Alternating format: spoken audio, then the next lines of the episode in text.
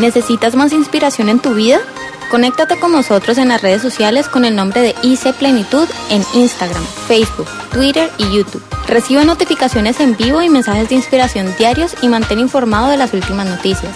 Síguenos, danos like e inscríbete hoy. ¿Quién de ustedes recuerda qué fue lo que hablamos la semana pasada? Nuestro tiempo a solas con Dios. ¿Cuántos mejoraron esta semana y empezaron, aunque sea un poquito, pero arrancó? Arrancó, bueno, ya, chévere, vean. Así sea uno que arranque, ¿sí o no, Sofi? Con uno que arranque, bien. Eso es como la parte financiera. A veces las personas dicen que uno da para el beneficio del reino. No, cuando uno da es para el beneficio de uno. El reino siempre está bendecido. Y cuando yo no doy, Dios pone a otro que dé. Pero la obra nunca se estanca. Pero todo en el Señor es que cuando yo me dispongo, el Señor me pone a mí primero y me bendice a mí. Por eso Él dice, traigan y entonces pruébenme a ver si no abriré las ventanas de los cielos y derramaré bendición hasta que sobreabunde. Entonces cuando una persona toma la decisión, la iglesia mejora. Levanten la mano aquí los que tienen carro. ¿Cómo sienten ustedes su carro cuando le cambian el aceite? ¿Sienten la diferencia del motor a un aceite viejo? La mayoría de ustedes vienen traqueando aquí a la iglesia es porque aceite es viejo. Y hay que meterle aceite nuevo a ese motor para que todo fluya chévere. Igualmente, sucede en lo espiritual en la iglesia. Cuando una persona deja de traquear, no de traquetear, sino de traquear. Bueno, también, ¿no? Pero cuando alguien deja de producir ruido, porque empieza a suavizarse, el carro marcha a mejor velocidad. Cuando mayoría de nosotros mejoremos, mejora la iglesia. Y cuando mejora la iglesia, nos beneficiamos todos. Ahorita salía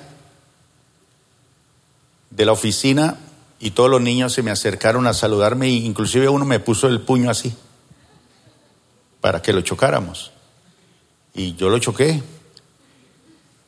Y entonces le digo, ¿y por qué está contento? dice, porque tengo la misma camisa suya, pastor.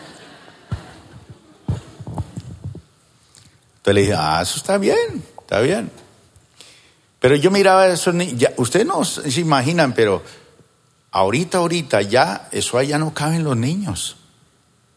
Estamos estrechos. Ya necesitamos hacer un salón infantil, una iglesia infantil. Por eso queremos aprovechar más adelante y hacer unas dos o tres pisos más hacia arriba para hacer la iglesia infantil, los salones, todo. Pero ¿cómo vamos a lograr eso? ¿Cómo lo vamos a lograr? Pues cuando la iglesia mejora su nivel de oración. Porque cuando uno mejora su nivel de oración, mejora todo. Mejoran los ingresos, mejora eh, la estabilidad en el hogar, mejoran muchas cosas. Entonces sí, entonces cuando alguien en la iglesia se propone mejorar, mejora la iglesia. Y todos lo sentimos, y todos lo sentimos. Porque empezamos a alegrarnos con los que se gozan porque Dios empieza a bendecirlos. Y uno como pastor se da cuenta de una persona cuando empezó a ser bendecida. Y uno dice, qué lindo que esa persona está siendo bendecida por el Señor. Y uno se goza porque logran triunfos, avanzan. Y todos tenemos unos desafíos. Hay aquí algunas personas que tienen unos desafíos grandísimos y hay otros que tienen unos desafíos pequeños. Pero no se preocupe, porque el que tiene el desafío pequeño y lo logra, el Señor le va a dar uno más grande. Y el que logra uno grande, le dará uno más gigante. Porque así es Dios. Dios quiere que seamos ríos de vida, no estanques. Y ese es el principio de ser ríos de vida que debemos toda la vida acostumbrarnos a qué? A dar y recibir, a dar y recibir. Y no es solamente dinero, hay que dar muchas cosas, servicio. O sea, cuando nos disponemos a servir, cuando nos disponemos a dar y nos disponemos a recibir, hay bendición. Pero cuando yo me estanco y me bloqueo, pues me pudro, me contamino. Entonces seamos fuentes, ríos de vida, dar y recibir, dar y recibir. Ese es el propósito de Dios. Entonces fíjese, vuelvan a levantar las manos los que empezaron a orar esta semana, mejoraron. Aunque sea le metió ahí 10 minuticos, que antes no lo hacía. Con eso arranca. Después va a 20, después va a una hora. Y algunos van a empezar a ser intercesores de mucho más tiempo. Pero es cuando descubrimos el porqué de las cosas. Yo les decía al principio que hay personas que no entienden por qué trabajan duro, son juiciosos, aman a Dios, pero no se ve la, la bendición. Bueno, para los que quieren saber eso, los espero el, el jueves en la doctrina para que aprendan qué es lo que pasa, qué es lo que pasa. ¿Cuántos estuvieron el jueves pasado? Vamos a, retomar nuevamente este tema, lo vamos a profundizar, porque algunos hermanos dijeron, Dios mío, yo no había entendido eso. Le dije, sí, es que así es de sencillo. Y hay otras personas que empezaron a ponerlo en práctica y empezó a fluir el río, como que se quitan las piedras, como que se caen las murallas y como que ese estancamiento se va. Y eso es lo que queremos, tanto en la vida de ustedes como en la vida de la iglesia. Una iglesia estancada, eso es triste. Triste cuando hay estancamiento, cuando hay estancamiento familiar, cuando hay estancamiento financiero. ¿Alguien está pasando por un periodo de estancamiento estos días? Levante la mano. ¿Alguien? Allá hay uno, vean, dos, tres. ¿Y cuántos son ríos que está fluyendo? Eso. Eso. Así debe ser. Pero tenemos que saber. Entonces, si viene el juez, va a aprender unos secretos impresionantes. Y entre más viejo sea usted en el Evangelio, lo invito para que venga el jueves a la doctrina. Bueno, vamos a continuar entonces con este tema porque algunos me abordaron la semana pasada y eh, yo les dije, sí, es que no hemos terminado y eh, a veces uno no entiende los beneficios. Si usted, por ejemplo, quiere recibir un beneficio de algo y no sabe la efectividad que tiene ese producto, pues usted dice, no, pero cuando usted sabe y lo empieza a consumir y usted empieza a notar la diferencia, dice, ah, esto funciona, esto sirve, esto sirve. Bueno, ¿qué recuerdan ustedes de lo que vimos la, la semana pasada? Unas razones para separar un tiempo para orar cada día. Entonces leíamos Marcos 1.35. ¿Recuerdan Marcos 1.35? Muy de madrugada, cuando todavía estaba oscuro, Jesús se levantó y salió de la casa y se fue a un lugar solitario donde se puso a orar. Y recuerden ese versículo porque Jesús tenía esa costumbre muy de madrugada. Ahora no se preocupe si usted le es difícil orar de madrugada es un tiempo que usted separa para Dios. Pero Jesús tenía la costumbre de hacerlo en la madrugada, en un tiempo donde él no era interrumpido por nadie. ¿Se imaginan esos 12 discípulos al lado? Uno que me duele acá, que el otro que no es qué, que el otro dice cuándo, que yo quiero cortar orejas, que yo quiero esto. Cada uno tenía su plan. Entonces, con esos 12 tipos en ese parche, él quería estar a solas con su padre, en su comunicación, apartarse del ruido del mundanal ruido de las deudas, de los problemas, de las situaciones. Y dice que cuando todavía estaba oscuro, Jesús se levantaba, pero también salía de la casa, o sea, se movilizaba a un lugar. Él seguramente salía a dónde? Al desierto, algún sitio solitario donde podía orar. Y dice, y se fue a un lugar solitario donde se puso a quejarse. ¿Cuál era la presión que tenía Jesús todos los días? ¿Se imaginan ustedes la presión de él? Fuertes presiones, responsabilidades, traumas, dolores. En estos días hablaba con mi esposa acerca, por ejemplo, de los médicos especialmente esos pediatras que tienen que lidiar con niños y se le mueren niños. Cuando se muere un viejito, pues bueno, ya vivió y listo, pero un niño que empieza y que se muera y, y uno no entienda, eso es muy, muy, muy triste.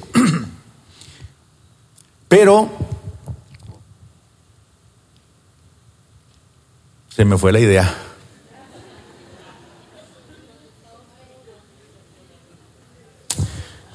Bueno, Jesús se fue a un lugar solitario y se puso a orar. Estamos hablando de las presiones ya.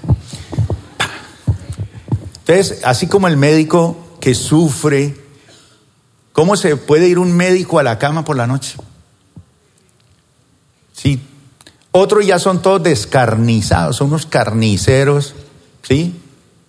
Se murieron 20 hoy, sí ya no siente nada, ya está acostumbrado a la muerte. ¿sí? Sin anestesia le dicen, señora, usted tiene cáncer, prepare su maleta que en un mes se va. Así, sin anestesia se lo dicen. Hay otros que son más. Pero la presión, la carga, todos tenemos eso, claro que sí. Por eso Jesús iba a un lugar solitario a orar. Leía un artículo de una universidad británica donde decía que efectivamente habían hecho una investigación científica con personas que oraban. Y descubrieron que las personas que oraban eran más sanos, menos depresivos, menos desesperados, más saludables, se arrugaban menos vivían una vida mucho más plena porque practicaban la oración y no, no sencillamente buscaban gente que orara porque era cristiano o gente de otras religiones que eran personas de oración. Entonces, el reto que les hacía la semana pasada era de, a partir de, de hoy mismo, de ese mismo día, empezar a separar un tiempo a solas con Dios. Y dijimos que sucedían cosas. Y a uno le gusta que sucedan cosas. A veces uno dice, uy, yo no esperaba esto, pero llegó. ¿Por qué? Porque oró. Así de sencillo. Las cosas no suceden así porque sí, no. Haga que las cosas sucedan. Decía Juan Wesley, un gran hombre evangelista y predicador, decía, Nada sucede en este mundo que no sea causado por una oración. Entonces, si queremos que sucedan cosas, hay que orar. Y nosotros queremos que sucedan cosas en el hogar, en nuestra economía, en nuestros hijos, en nuestros abuelos, en nuestro país, en nuestra ciudad. La solución no es tirarse a las calles y quemar policías. Esa no es la solución. Pero la gente quiere hacer, solucionar sus problemas a su manera. Pero el pueblo que es inteligente, el pueblo de Dios, debe ser un pueblo que sabe el secreto de la oración. Mire, Dios nos ha salvado de muchas cosas por la oración. Muchos no lo saben, pero a causa de hombres y mujeres que oran, han evitado muchas cosas terribles y uno no lo sabe. Bueno, entonces, ¿qué es lo que va a suceder si empiezas a separar un tiempo con Dios? Número uno, dijimos, crecerás fuerte en el espíritu. ¿Y eso qué quiere decir? Decirle, aprender a decirle no a las cosas inmundas, a las pasiones de este mundo, y uno empieza a decirle sí a la voluntad de Dios. Sí a la voluntad de Dios. Y vamos a descubrir con esto que es mucho más fácil vivir nuestra verdadera identidad con Cristo y morir a esa antigua forma de vivir que viene establecida allí. Dos, debido a tu oración, dice que el resto de nuestro día va a ser un día productivo. Fíjese que la gente la gente judía, ellos descansaban un día. ¿Qué día descansaban ellos? El séptimo. Cuando Cristo resucitó, se presentó a los discípulos el primer día de la semana, el domingo. Y a partir de ahí fue la diferencia entre los judíos y los cristianos que empezaron a guardar más el domingo que el día sábado, en memoria de la resurrección de Jesús, y que a partir de ahí, ese primer día de la semana se convertiría para ellos el día de reunirse en asamblea para adorar y glorificar a Dios, cargar las baterías con Dios para tener una semana productiva. El judío tenía una semana productiva para descansar, o sea, trabajar seis días para el séptimo descansar. En Cristo cambian las cosas. Descanso y le dedico ese primer día al Señor para que los seis días sean productivos. ¿Cuál es mejor? moler para descansar o descansar en el Señor para verlo a Él cómo Él bendice nuestra semana. Ese es la, el cambio. Entonces, eh, hay personas que no, como no oran, como no le dan prioridad a Dios, entonces su semana es muy, muy densa, muy pesada, muy cargada y no ven eh, la productividad en sus negocios. Es mucho lo que se trabaja, es mucho lo que se hace, pero es poco lo que se recibe. Y usted sabe que es poco. Y usted le da gracias a Dios por ese poco, pero usted dice, yo quisiera ver más el fluir de Dios. Pero su vida de oración es floja. Entonces, ¿cómo? Cuando usted pone a Dios primero, Dios te pone a ti de primero en la lista. Lo que pasa es que imagine cuánta gente le está pidiendo a Dios. ¿Cuánta? Millones. Y Él tiene que atender todo eso personalmente. ¿Dónde estará mi petición entre esos millones? Bueno, quiere que la saque de allí, la ponga de primero, conéctese con Él. Así de sencillo. Tres. ¿Qué más dijimos? Experimentaremos paz paz. Es decir, le vamos a entregar a Dios el estrés de la vida. Porque la vida es estresante, claro que sí. Es estresante, hay muchas responsabilidades, claro que sí. Entonces, eh, cuando uno empieza a orar, ese estrés empieza a bajar.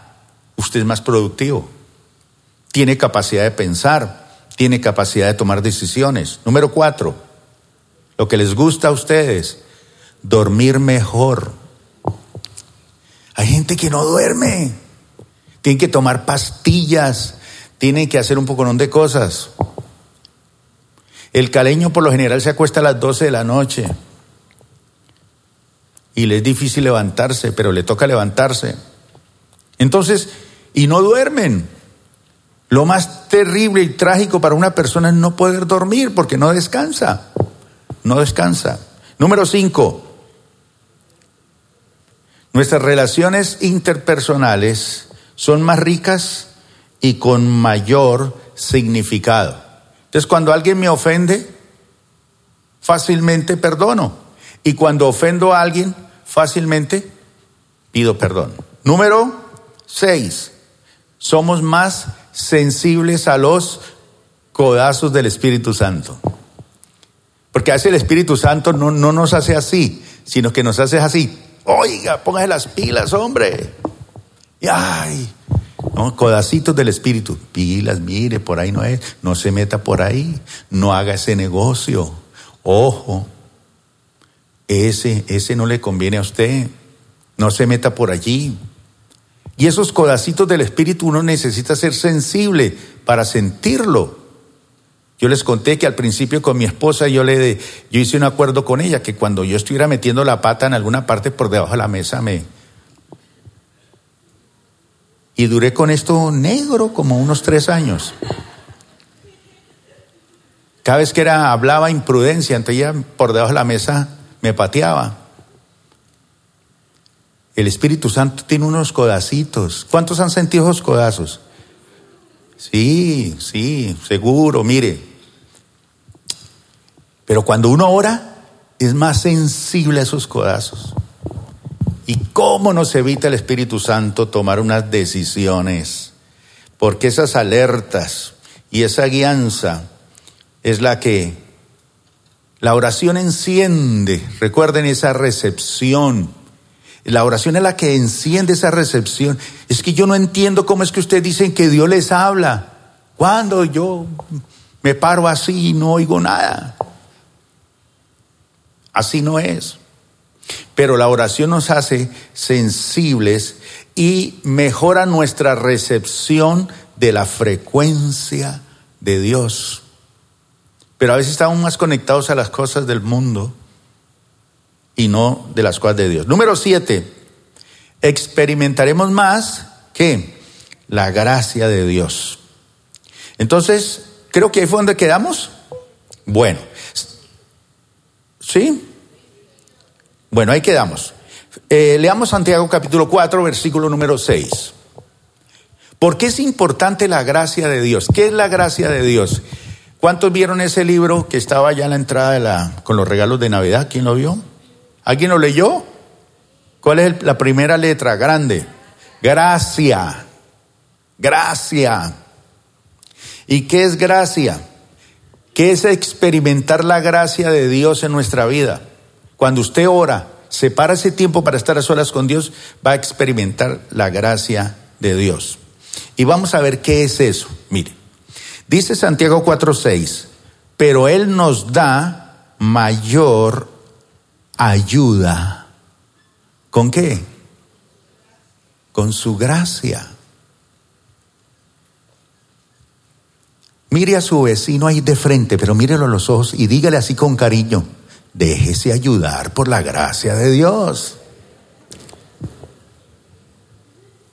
¿Usted cree que metiéndole más máquinas es que se le va a arreglar eso? No.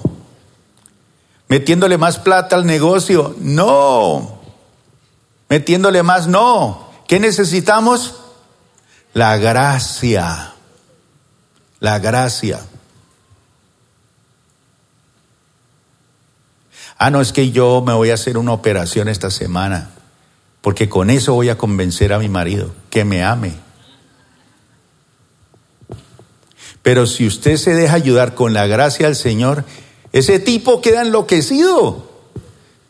Así usted esté 90, 90, 90. Cintura de nevera. Pero el Señor con su gracia nos ayuda.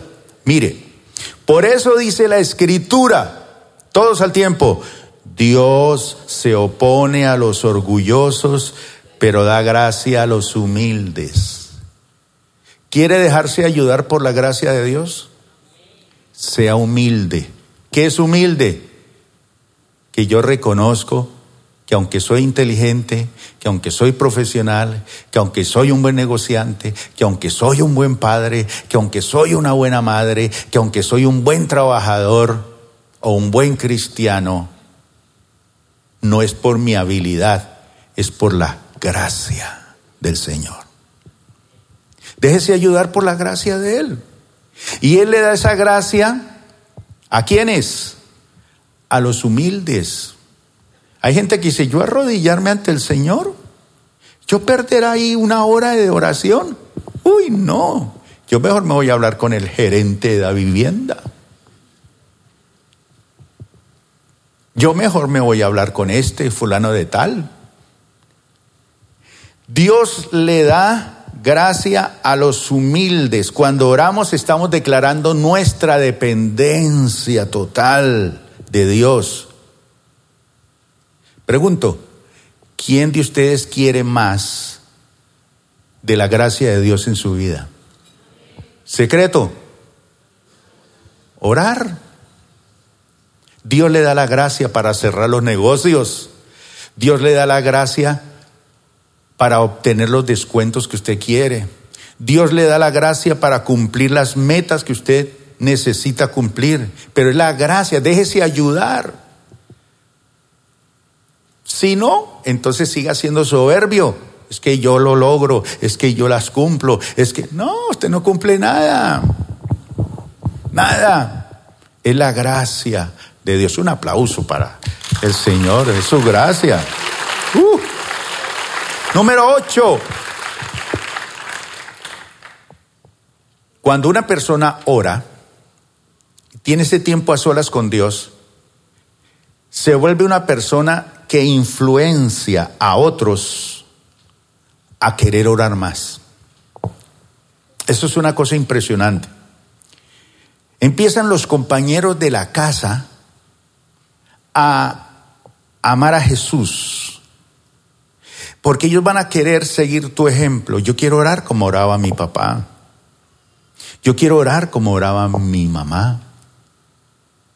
Yo quiero orar como ora mi esposo o mi esposa. Otros van a ser influenciados. Entonces, si su esposo, por ejemplo, no es cristiano, algo va a pasar. Pero si él es cristiano o ella es cristiana, van a ser inspirados a ir detrás de las cosas de Dios por tu oración. Eso es importante. Entonces, si usted es padre y sus hijos viven en casa, usted va a ser un modelo del mejor comportamiento que alguna vez otro quiera imitar. Porque una persona que ora quiere ser ejemplo. Y usted quiere inspirar a otro por, yo quiero inspirar a mi hijo para que sea macho, para que consiga mujeres así como yo. Yo quiero inspirarlo a él para que él sea trabajador y gane plata así como yo. No, inspírelo a que vaya al lugar secreto, que allí es el que ora en secreto, el Señor lo va a recompensar en público. Nueve, conocerás mejor a Dios. Y esto es bien importante. Cuando una persona ora, va a cultivar una intimidad verdadera con la esencia de Dios mientras invierte tiempo en oración con Él. Entonces, va a cultivar una, una, intimidad verdadera, lo va a conocer a Él. Él se va a revelar, Él se va a manifestar. Y ojo, no va a ser un conocimiento en tu mente, no, porque hay personas que tienen un conocimiento en la mente, de Dios o lo quieren tener así. No, es una certeza en el corazón, una certeza. Voy a aprender las maneras como Dios obra. ¿Alguien ya sabe cómo en las maneras que Dios obra? ¿Alguien ha aprendido eso? Levante la mano. Muy pocos. ¿No sabe las maneras como obra su esposa? ¿No ha entendido que cuando ella dice que no es sí? Y que cuando ella dice que sí es no. Cuando su esposa se para, se para al frente suyo y le dice, ¿no notas nada nuevo en mí hoy? Eso es muerte para el esposo. Esa es la peor pregunta que le pueden hacer a uno. ¿Qué digo? ¿Qué digo, Dios mío? ¿Qué digo? ¿Qué digo? ¿Qué es lo que... Como no hay intimidad, no nos conocemos. No conocemos cómo es que Dios actúa, cómo es que Él, cuáles son las maneras, qué es lo que a Él le agrada, cómo es el carácter de Dios, cómo es la personalidad de Dios, cómo es que Él hace sus cosas. Y entonces, cuando uno empieza a conocer esto, es una mayor pasión la que se enciende en uno. Ese es el secreto de tener un tiempo a solas con Dios. Número 10. Aprenderás a o cómo conocer mejor la condición de tu corazón. ¿Cuándo es que uno realmente empieza a descubrir que está enfermo del corazón? Este corazón físico. ¿Cuándo? Cuando empieza a tener qué?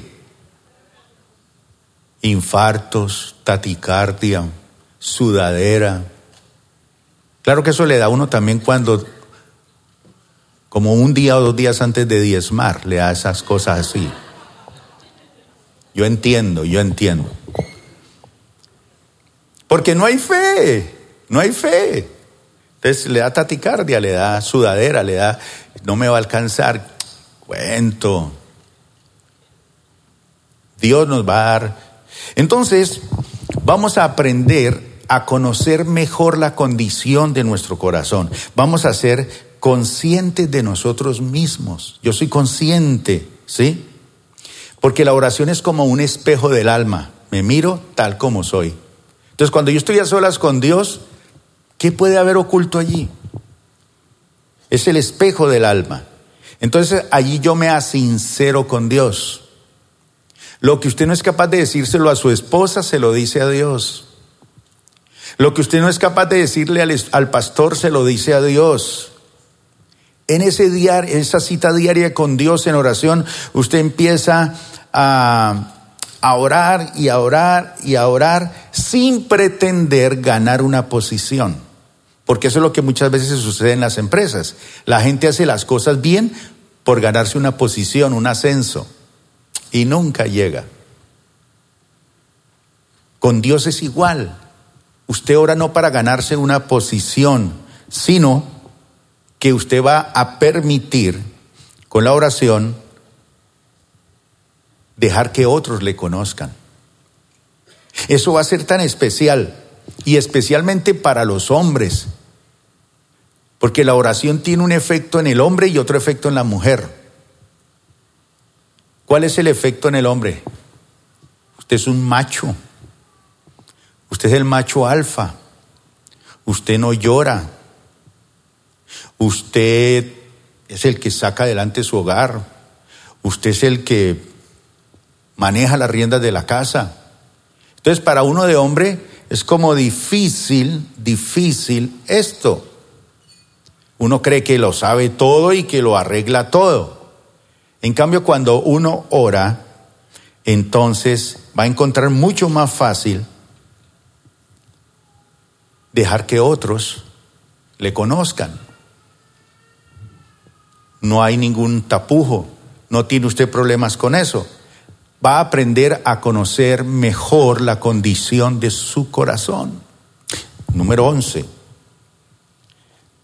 Vas a discernir discernir es la capacidad de, el don de discernimiento es el don que nos habilita para discernir qué es de Dios y qué es del diablo. ¿Qué es de nuestra carne, de nuestros deseos y qué es lo de Dios? Pero a veces está tan confundido ese discernimiento que creemos que todo lo de la carne es de Dios todo lo de la carne es Dios. Está como los dos muchachos que están sentados en la iglesia orando antes del culto y uno le dice al otro, he estado orando para que la primera mujer que entre hoy a la iglesia sea mi esposa. Y el otro le dice, ¿verdad? Sí. Listo. Y oraron, se sentaron y a los diez minutos se oyen unos tacones entrando por la iglesia. Clac, clac, clac, clac, clac. Y apenas se asoma ya por esa puerta, miren todos para atrás, apenas por esa puerta, por ese pasillo, se asoma la hermana. El muchacho que hizo la oración se para así con autoridad y dice, reprendo a Satanás que quiere robar la bendición, esa no es. Entonces a veces queremos manejar las cosas con nuestro discernimiento, con nuestra forma de pensar. No, no, no. Uno va a discernir mejor la diferencia entre las mentiras de condenación de nuestro acusador Satanás y la verdad que Dios quiere comunicarme. Entonces, a veces un negocio no se da y se pone uno bravo, bravo, como Jonás, ¿se acuerda? Debajo de ese arbolito quejándose. Ah, usted siempre, yo por eso era que no quería venir a predicar aquí. Usted siempre es bueno. Yo vengo y les hablo de juicio y mire, ahora se arrepintieron. Qué piedra. No cayó fuego, yo quería ver fuego. Muertos. Porque uno no discierne las verdades de Dios. Entonces, cada vez que uno declara la verdad de Dios en oración y lo que Dios dice de mí, porque lo que dicen otras personas no es verdad, es lo que Dios dice de ti. Entonces va a crecer nuestra habilidad para qué? Para vivir la vida que Cristo tiene para ti. Es una vida especial para cada uno de nosotros. Entonces, hay muchas mentiras de condenación, hay muchas mentiras del acusador, pero también hay muchas verdades. Pero uno no discierne la verdad. Entonces, cuando yo quiero saber algo, ah, un momentico, entro aquí al dispositivo, ¿qué me dice Google? Está lleno mentiras. Mire nomás ahí, abra ahí, ¿qué dice del diezmo? El 99% atacan esos principios. Y encontrará mentiras y parecen verdades. Y le sacan esos del Antiguo Testamento, eso no sé qué. Pero ¿cuáles son las verdades que Dios tiene para mí? ¿Dónde las voy a descubrir? Allí. Prenda el otro ordenador, el de arriba. Y ahí están las verdades de Dios que Dios tiene para ti, para tu familia, para tus negocios, para ti. Ese es el mejor ordenador, el discernimiento. Eso te ayudará si oras, si sacas ese tiempo. No pelees más en tus fuerzas. 12. Cambiarás el mundo. Qué cosa tan impresionante. Tus oraciones afectan las vidas de las personas por las que usted ora. Si usted es un empresario, ¿alguna vez ha orado por cada uno de sus trabajadores? Entonces usted ¿y yo para qué? ¿Y yo para qué? Pues que cada uno se friegue, yo le estoy dando su sueldo. ¿Ha orado por cada uno de los miembros de su familia? ¿Qué? Cada uno que responda por su vida. Haga la prueba, haga el listado y ore por nombre propio uno por uno de sus trabajadores, uno por uno de sus familiares, y verá que los vas a cambiar. Van a cambiar. Lógico, cuando usted va a orar, por decir así, por, ¿qué digo? Diego Daza, es mi hermano, voy a orar por él. Ustedes vienen los recuerdos, ese es un borracho. ¿Para qué ahora por ese borracho? Marihuanero. Adúltero, fornicario, ladrón, mentiroso. Abandonó su mujer y sus hijos. Sí, ¿verdad? Llega todo eso de una. Porque es mucho más el bombardeo. Pero usted puede cambiar el mundo de él cuando empieza a profetizar. Ojo con esto, mi hermano. Porque la lectura de la Biblia no es solamente para llenarse conocimientos, es para que usted declare esa palabra que hay allí profética sobre el que ora. Lo que dice allí. Proclame esa palabra, proclamo esta palabra sobre esta persona. Sí, hay una voz que me dice aquí que ese marihuanero, ¿para qué ora más?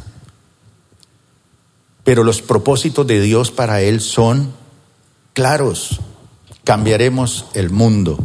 Y las oraciones permiten que los propósitos de Dios en la tierra avancen, avancen.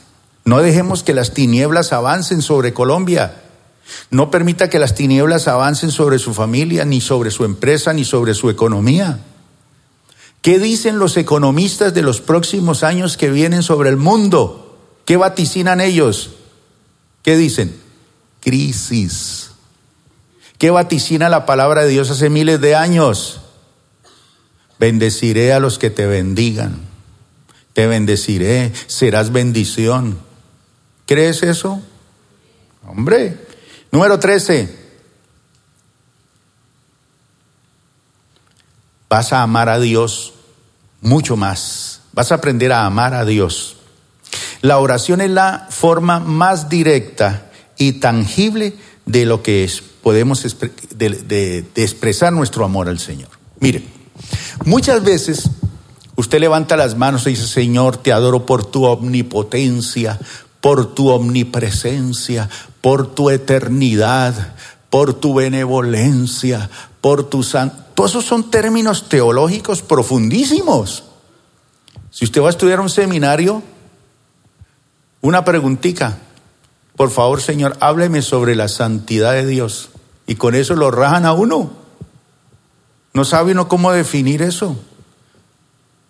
¿O cómo definirías en 30 segundos qué es Dios? Póngale pues. Y en nuestras oraciones son tan complicadas con un poconón de palabras sofisticadas y usted repite porque aprendió de otro que ora así.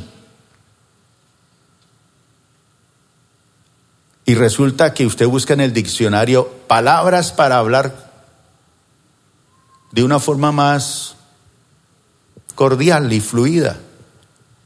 Entonces uno encuentra que él es amigo, que él es compañero, que Él cumple lo que promete, que Él... Hay unas palabras más por las cuales yo puedo declarar su carácter, su forma de cómo es Dios. Y Dios empieza a mostrarme en el caminar de la vida cómo es Él. Entonces voy a, a, empezar a cobrar eh, vida dentro de mí mismo, que es mi amor por Dios. Ese amor por Él hace que mi lenguaje, empiezo yo a tocar el corazón de Dios a través de mis palabras, de mi adoración, de mi agradecimiento.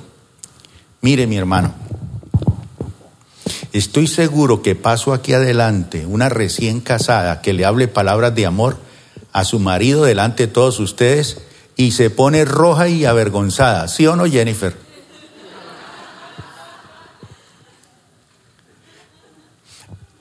Y si ella le llega a decir unas palabras de amor, y ella toda roja, avergonzada, y le dice algo, ese hombre sale corriendo, asustado. Sangre de Cristo, cúrame. ¿Qué es esto? Que me volvió loca mi mujer. Entonces, ese lenguaje del amor. En estos días mi hija que está en mi casa, que es la única que está en casa todavía, está muy celosa con mi esposa. ¿Qué está pasando aquí?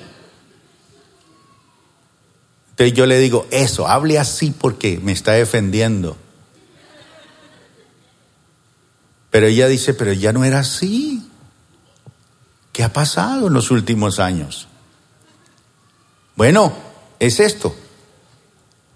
Mire, nuestras palabras tocan el corazón de Dios. Y lógicamente cuando usted ora empieza a tener un vocabulario mejor con Dios. Busque palabras sencillas que establezcan esa intimidad. Y eso va a ser una, una cosa hermosa. Cuando usted toca el corazón de Dios a través de sus oraciones, usted aprende a amar a Dios. Bendito sea el nombre del Señor. Y bueno, voy a terminar con esta última. Experimentarás más de su amor personal por ti. Cuando yo oro a Dios a solas, voy a experimentar en mi propia vida cómo es que Dios me ama a mí. Porque yo sé y trato de entender cómo Dios ama a Alberto. Pero ¿cómo Dios me ama a mí? Y yo puedo hacer y, hacer y decir lo que hago en la iglesia solo porque yo sé cómo Él me ama a mí. Entonces, esta experiencia de orar a solas con Dios hace que eh, mi vida experimente su bondadoso amor, su paternalismo, ese Dios papá. Yo no tuve papá terrenal. Hay algunos de ustedes que tampoco lo tuvieron, o mamá, pero uno descubre ese amor activo, incondicional, transformador, ese amor de Él por mí. Tal vez su nombre no signifique nada para, para el presidente de Colombia, ni signifique su nombre nada para el de la empresa, el gerente, pero su nombre tiene un significado profundo para Dios que es tu Padre, que te ama. Entonces usted empieza a experimentar eso. Y la Biblia dice que Él se deleita derramando el amor de Dios sobre nuestro corazón a través de su Espíritu. Es decir, que cuando usted y yo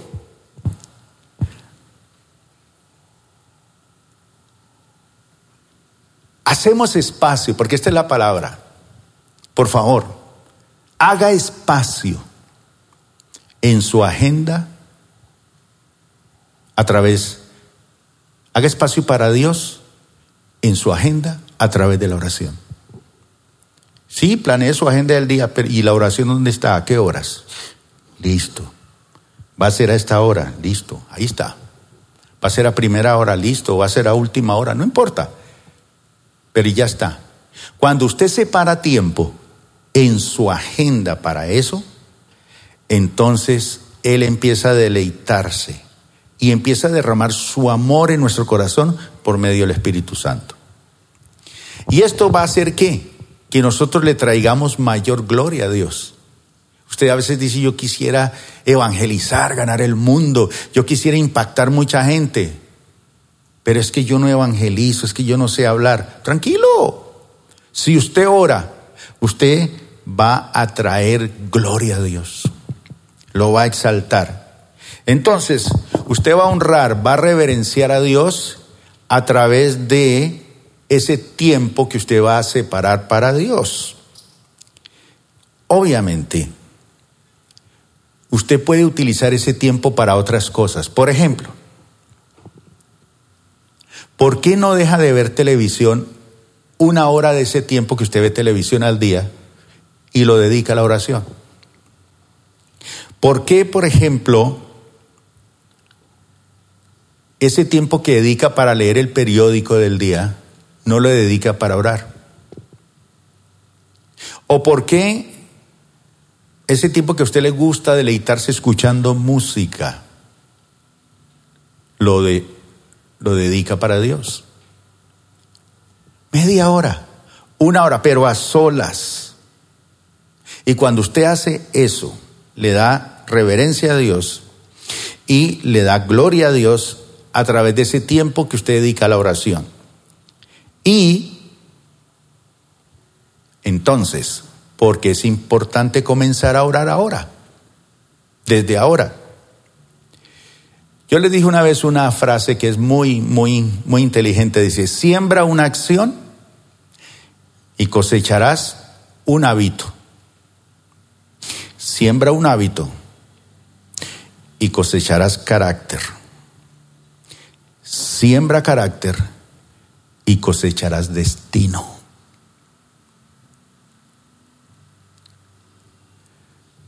Dios tiene para cada uno de nosotros una promesa de bendición y ese es nuestro destino. Pero para alcanzar ese destino hay que comenzar con una acción. Voy a orar. Conviértalo en un hábito. Luego ese hábito se convierte en carácter suyo. Es que yo no puedo pasar el día sin orar. Es parte de mi esencia. Y luego que siembro ese carácter para Dios, voy a cosechar el destino que Dios ha tenido para mí y no el destino que el diablo ha querido para nosotros, ni para nuestra economía. Así que el tiempo de oración de mañana, repítelo pasado mañana, y luego el día siguiente, y eventualmente, y más, y más hasta que se convierta en un hábito. Y serás como Jesús, que como era de costumbre, ya se convirtió en un hábito, como era su costumbre, se alejaba a lugares desiertos y oraba.